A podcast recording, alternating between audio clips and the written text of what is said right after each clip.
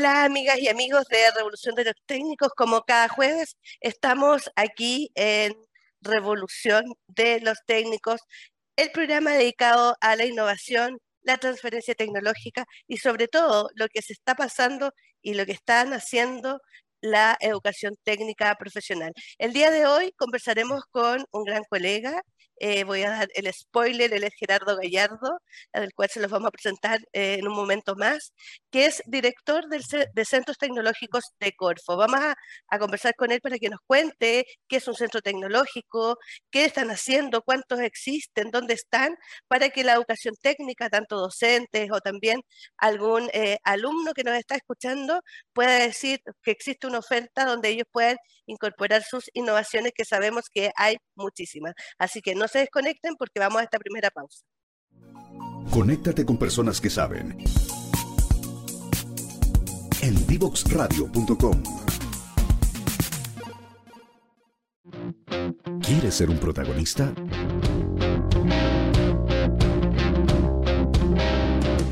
Escríbenos a invitados@divoxradio.com.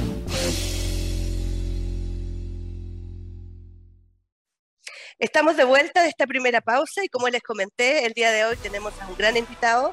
Él es Gerardo Gallardo, nuestro director de Centros Tecnológicos en Corfo. Yo no lo voy a presentar más porque lo conozco muy bien, así que bienvenido Gerardo, ¿cómo estás? Y uh, muchas gracias por participar en este programa. Hola Eli, muchas gracias por la participación, por la, por la invitación.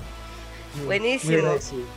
Oye, Gerardo, quiero que nos cuentes un poco porque, para los que no saben, eh, los centros tecnológicos empezaron ya hace un buen tiempo. Gerardo trabaja desde un rato acá en la Corfo, no vamos a decir cuánto porque si no van a empezar a calcular la edad y no queremos eso, sino que... no, pero para mí sí. Ah, no, si no es broma. Lo que queremos hacer es que nos cuentes un poco desde... Eh, ¿Cómo, ¿Cómo fue la historia de la creación de estos centros tecnológicos, donde sabemos que tú eres protagonista de esto, porque estuviste también en, el propio diseño? Cuéntanos un poco la historia, qué son, eh, en qué están ahora, todo ese camino que, nos parece súper interesante que nos puedan escuchar nuestros auditores que nos están viendo o también lo están escuchando porque esto queda en Spotify, después queda también en YouTube y todo. Entonces, cuéntanos Gerardo, por favor. Genial. Eh, sí, partimos hace varios años. De hecho, el primer centro que ha sido financiado, apoyado por Corfo, eh, el Centro Tecnológico para apoyar la innovación, parte del 2016. Y antes de eso tuvimos un periodo de diseño, de, de análisis, de entender que había una necesidad no cubierta que, daba lugar y justificaba la creación de un programa para el apoyo y la instalación de centros tecnológicos que apoyaran la innovación de empresas. Entonces, claro, los centros eh, tecnológicos que actualmente están vigentes, apoyados por Corfo, no nacen de la nada, sino que hubo un análisis inicial eh, basado en, en, diversos tipos de diagnósticos, muy apoyado también por los programas Transforma, eh, de alimentos, de construcción, minería también, eh, que vieron que había un eslabón que faltaba para conectar las capacidades, eh, los conocimientos que siempre han estado muy alojados en la universidad con la demanda de las empresas y de los emprendedores. y en particular de las pequeñas y medianas empresas, que fueron el, el, el foco en un, en un diseño original. Porque a veces no, no coincidían los timings. Eh, eh, de hecho, muchos muchos profesores eh, comentan, ¿cierto?, cuál es una de las variables más críticas en la innovación, y está el financiamiento, está, está el conocimiento, está, y el, timing es uno más de ellos, y a mí siempre me ha llamado la atención que el timing es el elemento realmente más crítico en, en, el, en el, éxito de las innovaciones. Entonces, eh, este eslabón que faltaba, que son los centros tecnológicos, permiten conectar parte de las capacidades, de las importantes capacidades que están alojadas en las universidades eh, chilenas, en particular chilenas, con las empresas y crear una nueva capa de capacidades tecnológicas de infraestructura, de equipamiento y de conocimiento específico, muchas veces técnico, con las demandas y atender oportunamente esas demandas de las empresas y de los emprendedores. Y así, así creamos el, el, el, programa, la fase. Oye Gerardo, y ahí haciendo una pregunta, porque todo para que conozcan también nuestros amigos cuando hablamos de los programas Transforma, eran programas sectoriales, ¿cierto? Que eh, respondían a ciertas brechas, oportunidades que tenía la, que tenía nuestro país para poder ser abordados. Y tú hablaste de que empezamos como en 2016. Cuéntanos un poco cuáles son los primeros, los primeros 16 más o menos, cuáles fueron los primeros centros tecnológicos que se instalaron, porque no es que llegan y se instalan, y vamos a hablar también de ese proceso, porque es un proceso largo, no es que de un día para mañana por generación espontánea, tienes a la gente, tienes la infraestructura. Cuéntanos un poco cuáles fueron los primeros y cuánto se demoraron en esa instalación eso es súper relevante porque este es un programa, eh, digamos, que tiene un diseño nuevo. Está basado en experiencias internacionales. Tuvimos anteriormente el programa de atención de centros de excelencia, eh, que tiene bastantes similitudes, pero también grandes diferencias. Y por lo tanto yo lo denomino como un programa em, nuevo, un diseño nuevo, que eh, teníamos, que, em, teníamos que transitar un camino un poco desconocido. Entonces, claro, el 2016 se, eh, se instala o inicia el proyecto de instalación del primer centro, el Centro Tecnológico para la Industria Alimentaria. Y parte solito, el primero, el 2016. ¿ya? Después de que el, el 2015 hicimos el proceso de evaluación, el diseño de la convocatoria, ¿cierto? Nace de, de, un, de una hoja o de una hoja de ruta tecnológica, transforma alimentos, se define que una, una de las iniciativas críticas es contacto en un centro con capacidades específicas, creamos la convocatoria, cuento corto, iniciamos el proyecto del Z al 2016, eh, pero no nace como centro, nace como un proyecto colaborativo entre importantes universidades nacionales, Santiago y en regiones, o sea, Chile, eh, eh, Católica, eh, Universidad de Frontera, Universidad Talca, más otros socios también del sector privado y otros centros tecnológicos también. Y, empiezan a ver cómo, cómo echar a andar adelante esto. estamos hablando de universidades que tenían que colaborar para poder instalar una capacidad que ya estaba eh, en forma conjunta, que ya estaba al servicio de otros, de un ecosistema de emprendedores e innovadores. Entonces eso demoró tiempo. Al año siguiente aparece eh, durante el 2016 creamos la convocatoria bajo el alero de, los diagnósticos de la hoja de ruta de construcción. Entonces, el 2017 nace el segundo centro tecnológico para la industria de la construcción. Eh, después, al año siguiente, aparecen eh, los centros tecnológicos que apoyan la industria de la minería. Al año siguiente, subsiguiente, aparece el, el centro que va a atender la innovación y a apoyar la innovación para el sector de la industria creativa. Entonces, de, nuevo me, devuelvo al 2016 cuando parte el Z. Eh, abrió camino eh, en, cómo fue gestionando la, creación de la persona jurídica nueva que tenían que crear para instalarse como centro, cuando sus socios fundadores son, en este caso, de importantes universidades que lo conformaron. Por lo tanto, fue una curva exponencial de instalación en donde demoró unos 3, 4 años para consolidar en las capacidades en particular del, del, primer centro de administración alimentaria que se instaló en Karen, está instalado en Karen. Eh, primero abrió las capacidades del Nuevo Sur en la Universidad de la Frontera, que ahí había algo, porque se instaló dentro de la universidad, en Karen se instaló de cero, estaba pelado. Eh, hicieron un proyecto, una infraestructura de más de mil metros cuadrados, eh, ahora ya están instalados en Coquimbo.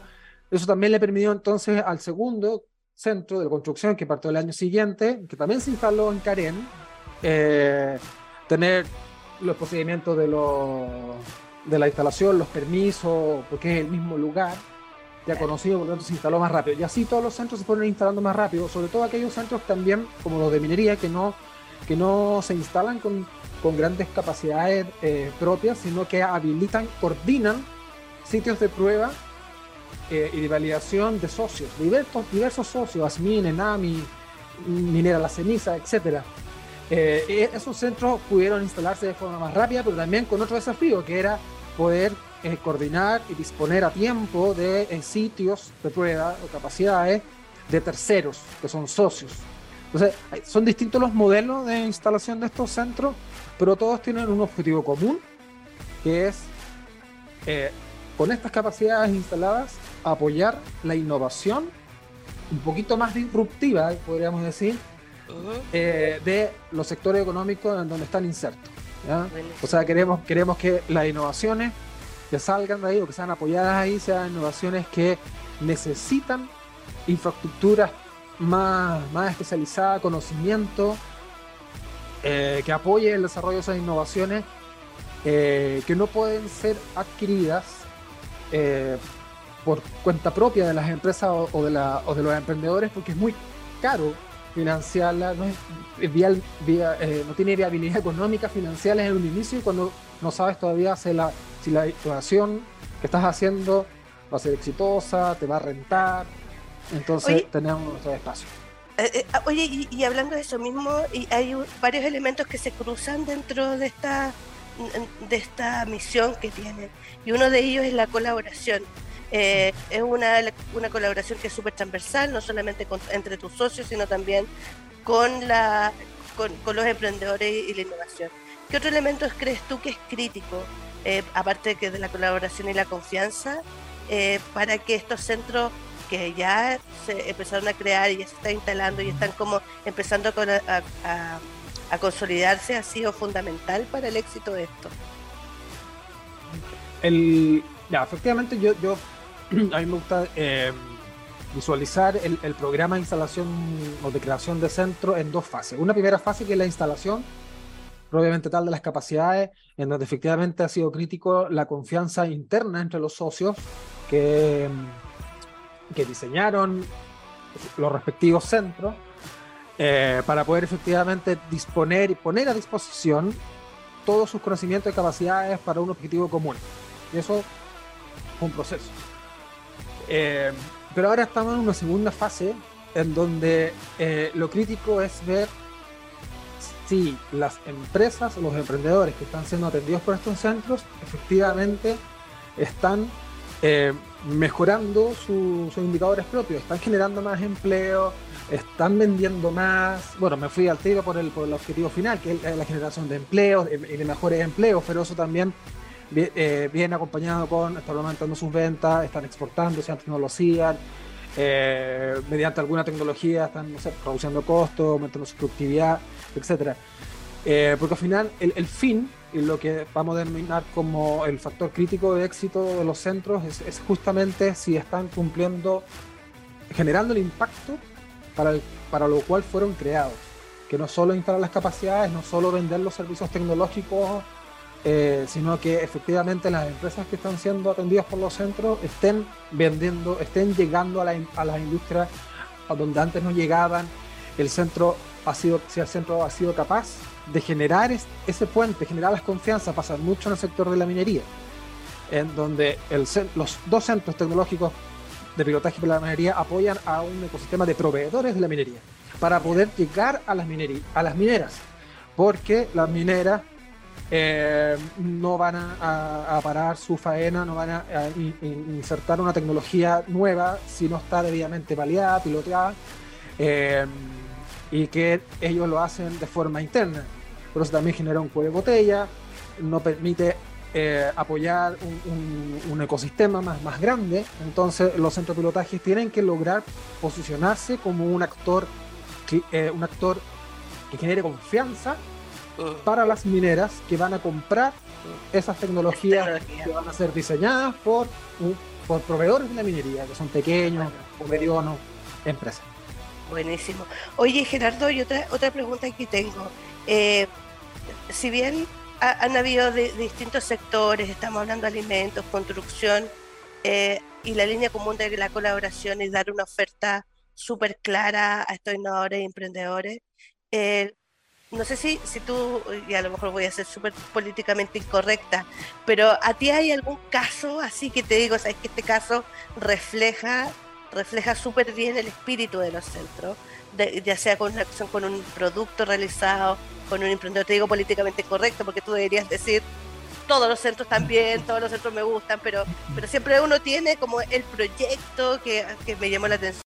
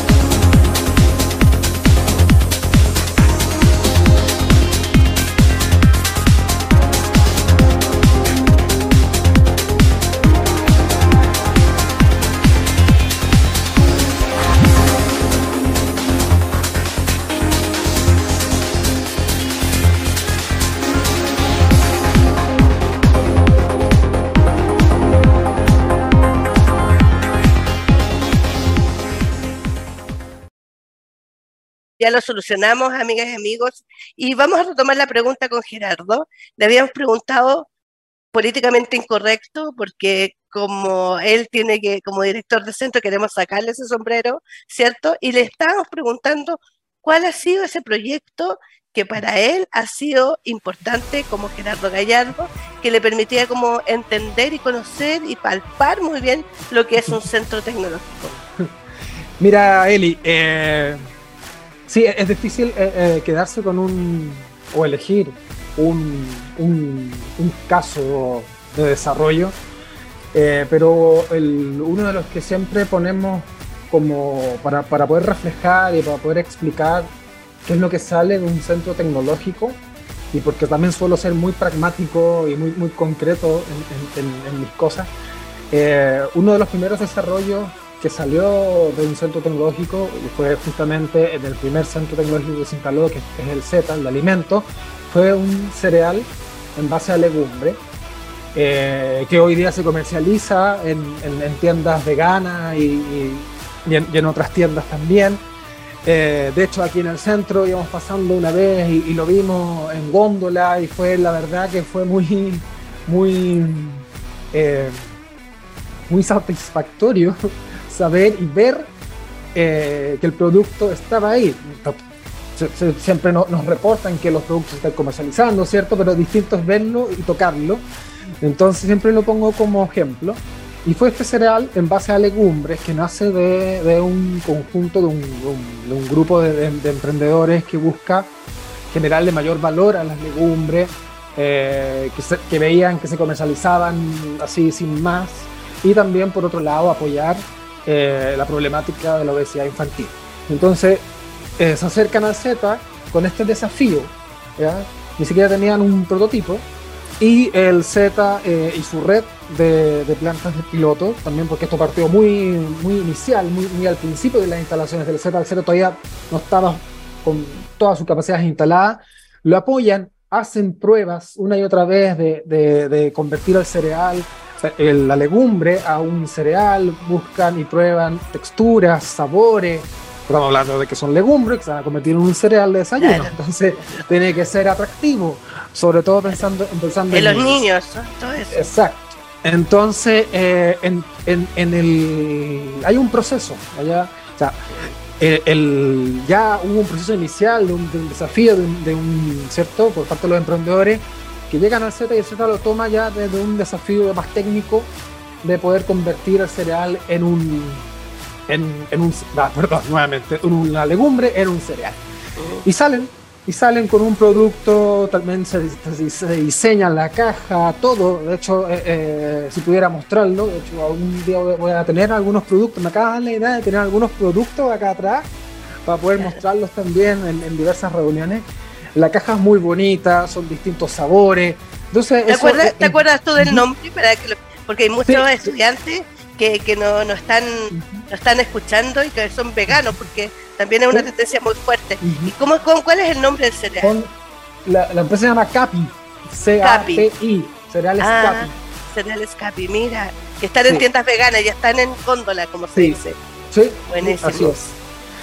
Eh, y eso es muy concreto, o sea, estamos hablando, esto es un desarrollo, eh, un desafío, un desarrollo interesante, eh, pero también hay otra una serie de desafíos mucho más también, con mayor desafío tecnológico, o, más complejo, digamos, o más rimbombantes también de repente con, en, otros sectores, en la construcción, en, en minería, etcétera. Es el que por lo general se me viene a la mente porque está, está todo, porque está dice ya, está la infraestructura, estaba la idea, están los emprendedores, entonces nos ayudaron en el desarrollo y estos emprendedores no tenían ni la maquinaria ni nada, porque entonces no podían hacer el conocimiento, empezaron a mezclar, tenían el punch, las ganas, entonces ahora cuando ya escalaron, ¿cierto? para estar en góndola, pues me imagino que invirtieron, compraron las maquinarias y ahora están haciendo, pero las pruebas las hicieron finalmente en el centro. Y otra cosa, el centro te permite producir, en este caso, te permite producir una, cantidad mediana, pequeña mediana, para comercializarla y también empezar a ver la respuesta del público. Entonces, efectivamente, después ya te podéis lanzar y podéis eh, justificar la inversión y el retorno de eso. Oye, Gerardo, súper entretenido. Y, yo sé que el equipo siempre trabaja súper duro y, todo el equipo que ha estado detrás de esto también porque y, y, hace poquititos días tuvieron un encuentro de los centros donde se juntaron después de harto tiempo. ¿Qué pasó en la pandemia? ¿Qué pasó en la pandemia? Eh, en la pandemia porque estas instalaciones son físicas, etcétera. Pero antes de que me contestes a esto, vamos a dejar en, en suspenso esta respuesta porque nos vamos a ir a esta segunda pausa. Pero amigos de Revolución de los Técnicos, no se desconecten. Ya volvemos. Conversaciones de protagonistas. Acompáñanos a conocer la actualidad del mundo eléctrico, nuevos proyectos, desafíos normativos y el futuro del sector. Cada martes a las 10.30 horas en Punto de conexión. Solo por divoxradio.com.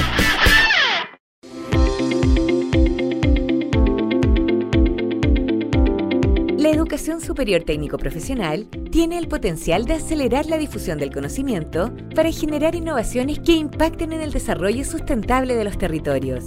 Es por esto que Mineduc y Corfo a través del programa IPCFT 2030 han impulsado el desarrollo de la innovación y transferencia tecnológica en estas instituciones. El proyecto Amper Home, creado por el programa Desafíos de Innovación Abierta Wickel Lab del Centro de Formación Técnica Teodoro Wickel, da solución a las dificultades presentadas en la recolección y selección de huevos de la empresa apícola y avícola Mardones tres estudiantes de la carrera de técnico en control, instrumentación y automatización industrial y dos profesores de la institución diseñaron un sistema electromecánico para realizar de manera más rápida y eficiente la limpieza y recolección de huevos mediante un riel que los selecciona por tamaño. El programa IPCFT 2030 eh, fue, un, fue un desafío que nosotros nos propusimos como institución de poder alcanzar lo que es la innovación dentro de la formación técnica profesional. Eh, lo tomamos como un desafío porque eh, muchas veces no es fácil, no están los recursos ni los medios, tampoco el capital humano preparado para poder implementar lo que es la innovación, pero creemos de que eso es lo que viene a futuro y es lo que las personas y el capital humano necesita hoy en día y los mercados laborales necesitan para poder seguir desarrollándose. El proyecto eh, que vamos a estar presentando hoy día se llama Amper Home y está compuesto por estudiantes de, control y automatización. Ellos le solucionan una problemática puntual a una empresa avícola que es la recolección y selección de huevos. Tiene la problemática de que eh, son muchos los huevos que, necesita recolectar día a día eh, y eso le genera ciertos inconvenientes, un gasto de tiempo y los muchachos propusieron automatizar ese proceso eh, y también poder generar una máquina que pudiese seleccionar por distintos tamaños, pudiese pesar a, los distintos huevos eh, y de esa forma poder reducir los tiempos de recolección y mejorar así la, eficiencia de su, empresa. Para la institución, eh, creemos que el proyecto IPCFT 2030 ha logrado dar sustentabilidad a lo que es la innovación y la transferencia tecnológica. Eh, lo puso dentro de nuestro radar y actualmente está siendo parte del plan estratégico de la innovación como un eje eh, por tanto, la innovación y la transferencia tecnológica es algo que quedó para, llegó para quedarse eh, dentro del CFT y algo que pretendemos fortalecer aún más con el tiempo. Fue algo único, la verdad. Eh, nunca pensé eh, en algún momento eh, tener esta, esta oportunidad de, participar en algo así. Me gustó bastante, fue algo innovador, me ayudó mucho en el tema de, de pensar distinto, tener otras ideas, porque compartí mucho con otros compañeros de otra área. Entonces, en resumen, fue algo muy bonito y muy provechoso. La vinculación con el entorno permite dar respuestas a las problemáticas del sector productivo. Desde Mineduc y Corfo, seguiremos impulsando acciones para que las instituciones identifiquen las oportunidades de incorporar innovación y transferencia tecnológica en su quehacer, como lo hacen las instituciones de formación técnica de clase mundial.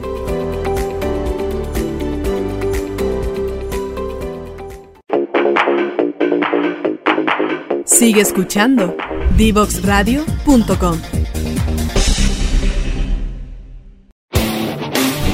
Conoce junto a la doctora Carolina Herrera lo último en tratamientos médicos, cuidados y prevención de enfermedades. Todos los lunes y viernes a las 10.30 horas en Salud para Todos. Solo por divoxradio.com.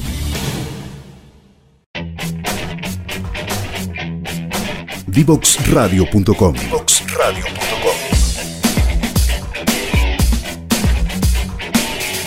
Conversaciones que simplifican lo complejo.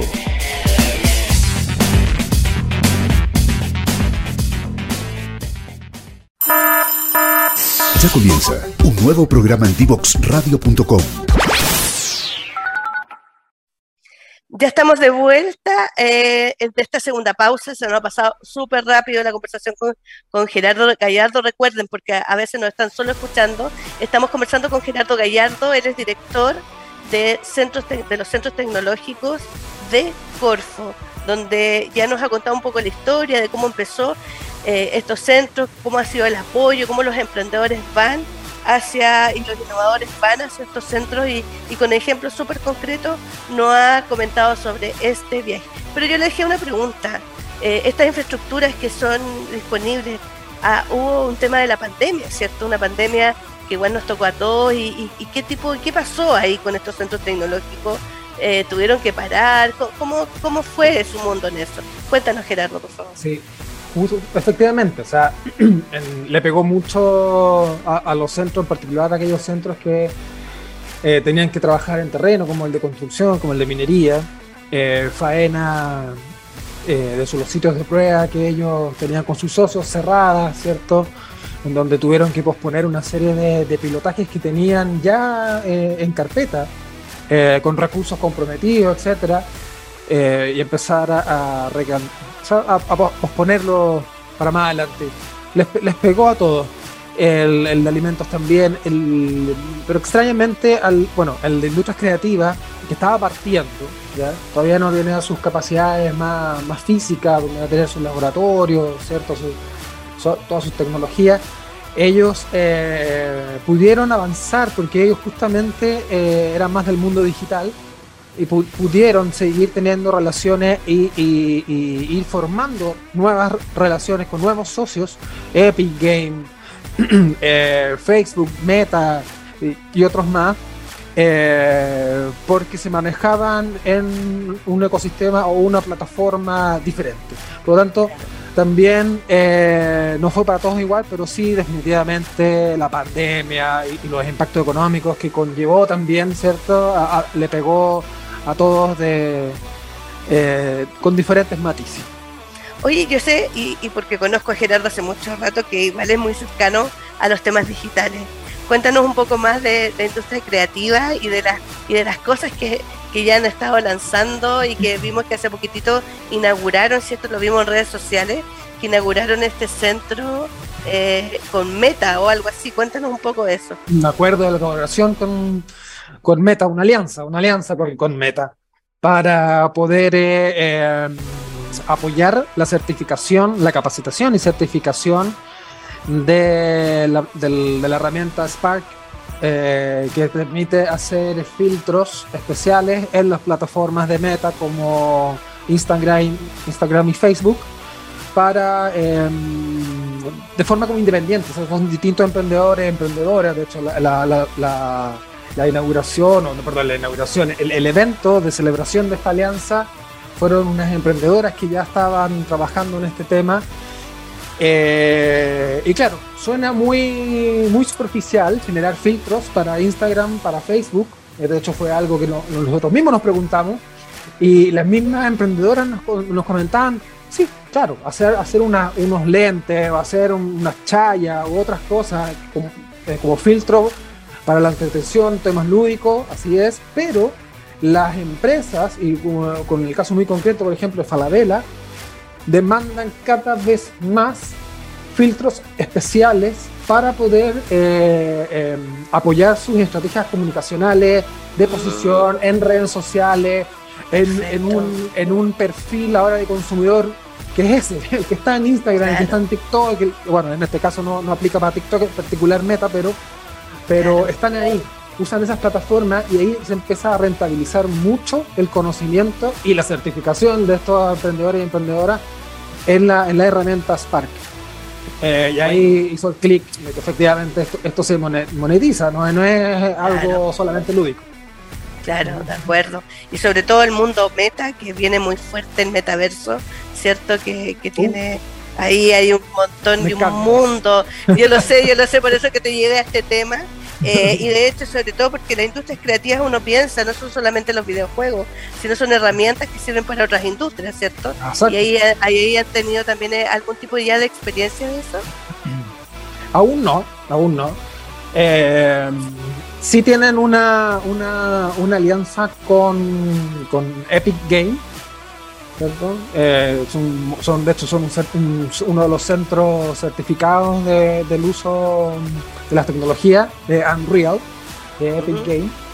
Eh, y Epic, Epic efectivamente, Game, Epic Game, perdona, ¿qué tipo de videojuegos son los que hace Epic Game? Fortnite Ah, Fortnite, para, que, para que conozcan, yo creo que los que están escuchando, han- a- a- más de alguno ha habido, ha, De ha- una- ha- ha hecho de ese tipo de generación, ¿cierto? Sí, ha sí. jugado con Fortnite, así que Ya, Fortnite es la, la, la piedra angular ahí, más Ya. conocido.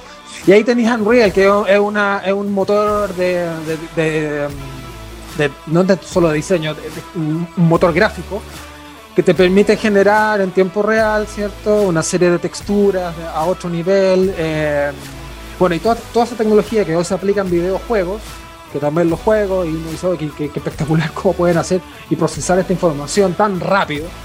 Eh, y no, no- no- no necesariamente significa que tenéis que crecer en procesador, sino que es, es generar eficiencia en el procesamiento, en las tecnologías.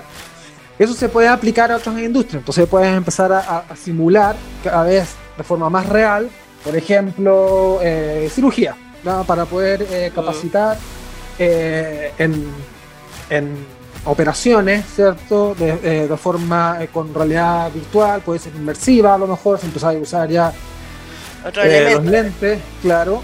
eh, y en la medida que sean cada vez más reales, que puedas imitar, em- em- emular las texturas, los colores, y por eso pongo el ejemplo de la cirugía, permite poder capacitarte mucho mejor si esta cuestión está un poquito más marrón, o un poquito más roja, o un poquito amarilla.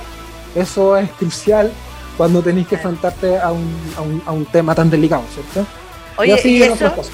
y eso no solamente para, para la- incluso para el tema de educación o, para enfrentarte, sino que en educación universitaria.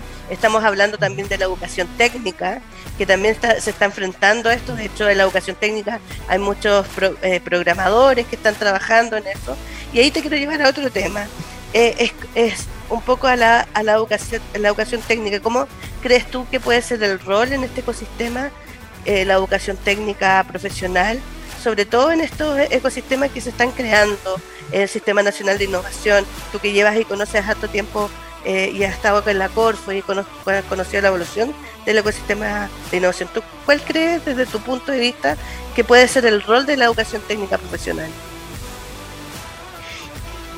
Yo creo que los, el, el rol de la educación técnica profesional en vinculación con los centros podría ser crucial y podría tener mucho éxito en, en que estos técnicos cada vez salieran con una visión más hacia el emprendimiento, hacia la innovación, eh, y que, no sé, a lo mejor en sus prácticas o, primeras fases del, desarrollo de sus carreras y títulos puedan, a lo mejor dentro de un centro, eh, empezar ya a pilotear y a probar, a probar cosas que pueden ser de beneficio tanto para el centro, para la industria y, ellos como un, como un pilar importante eh, para poder empezar a aportar directamente a la, a la industria en la que se estén, estén desarrollando alguna innovación.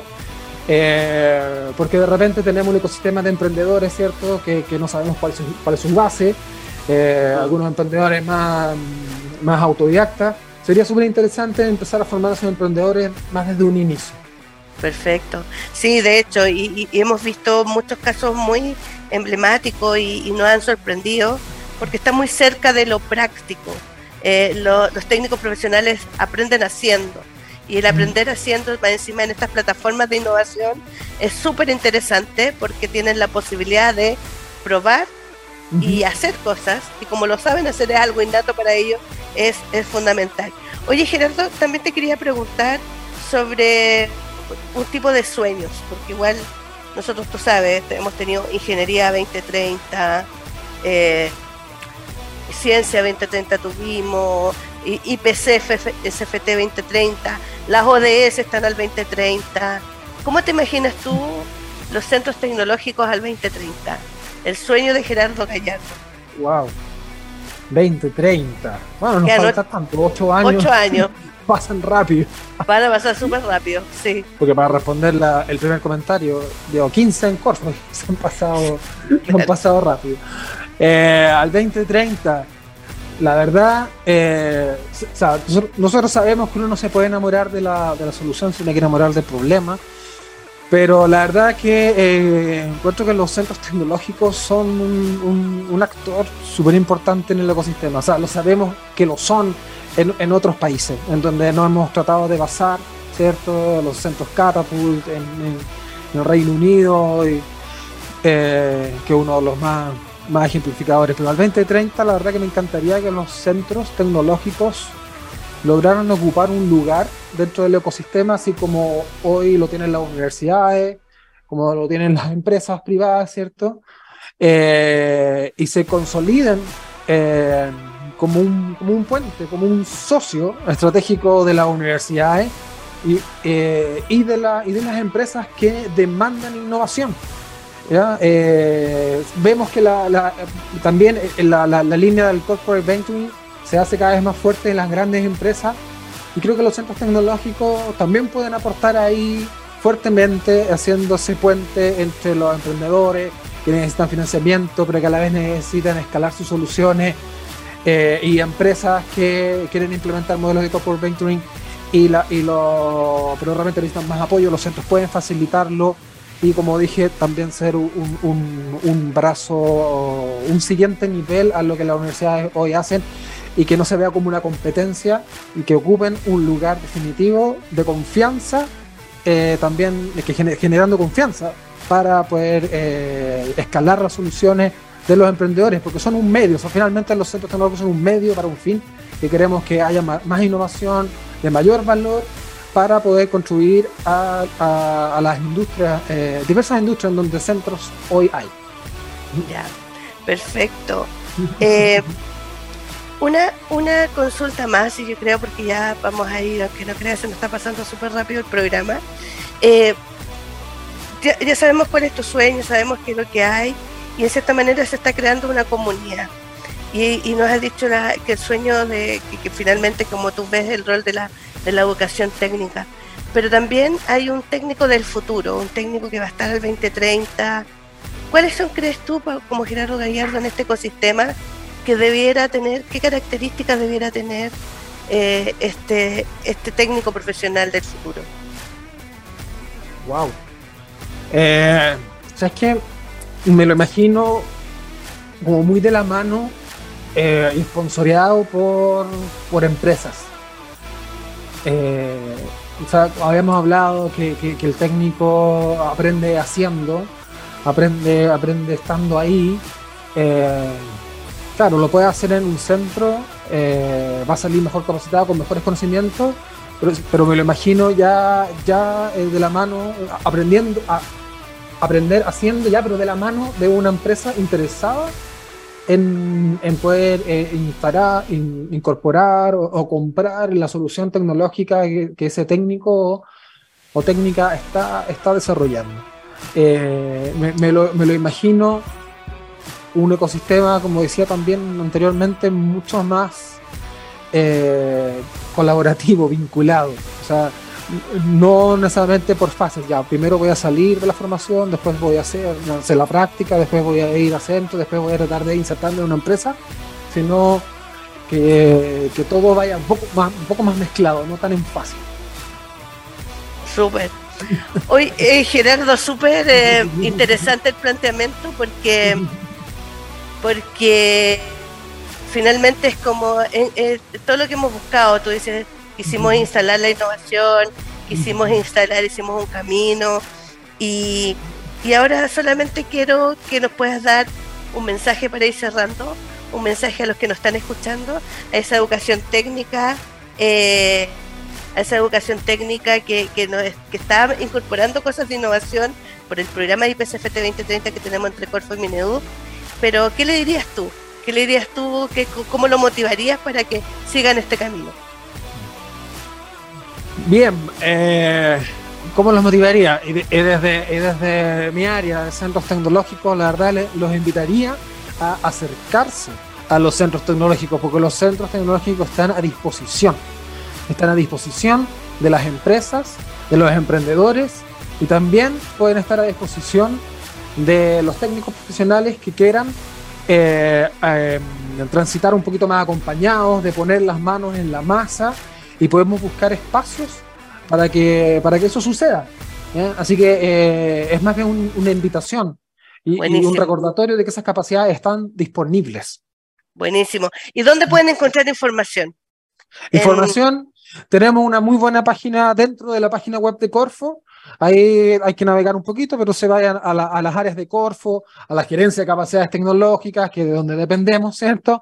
Y ahí van a eh, encontrar una cajita que dice centros tecnológicos. Ahí están los centros que están actualmente apoyados. Hay videos con cápsulas de casos de éxito en donde los emprendedores ponen sus relatos, son ellos los que hablan de cómo los centros los ayudaron y otras informaciones más, así que eh, bien concreta y concisa e interesante. Buenísimo, de hecho vamos a invitar a este programa para que los que nos están escuchando y los que nos están viendo puedan conocer de estos casos de éxito de estos emprendedores de primera fuente.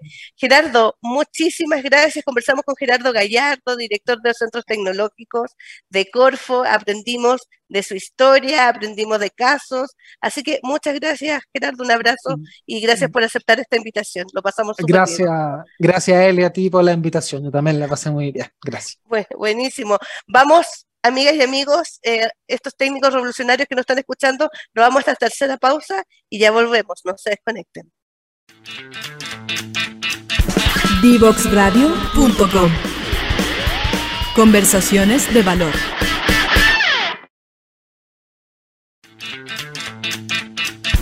Divoxradio.com Conversaciones de valor.